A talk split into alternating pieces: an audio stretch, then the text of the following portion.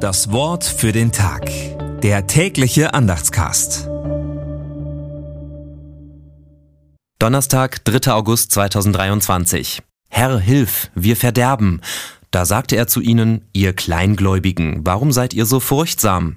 Und stand auf und bedrohte den Wind und das Meer. Und es ward eine große Stille. Matthäus 8, Vers 25 bis 26. Ein Impuls von Jürgen Kaiser gegen den Kleinglauben. Die zentrale Botschaft des Matthäusevangeliums stellt Jesus von Nazareth als den erwarteten Messias dar, den Sohn Gottes. Damit ist er die Erfüllung der Voraussagen der alttestamentlichen Propheten. Zugleich ist er aber auch der ganz nahe Gott, in seinem Namen Immanuel, was Gott mit uns heißt. So wie Gott mit seinem Volk ist, ist er nun auch mit der neuen jungen Kirche und damit buchstäblich jedem Sturm gewachsen. Das erfahren seine kleingläubigen Jünger auf dem Meer. Die Verheißung lautet, kleingläubig wie auch wir sind, werden wir es ebenfalls erfahren.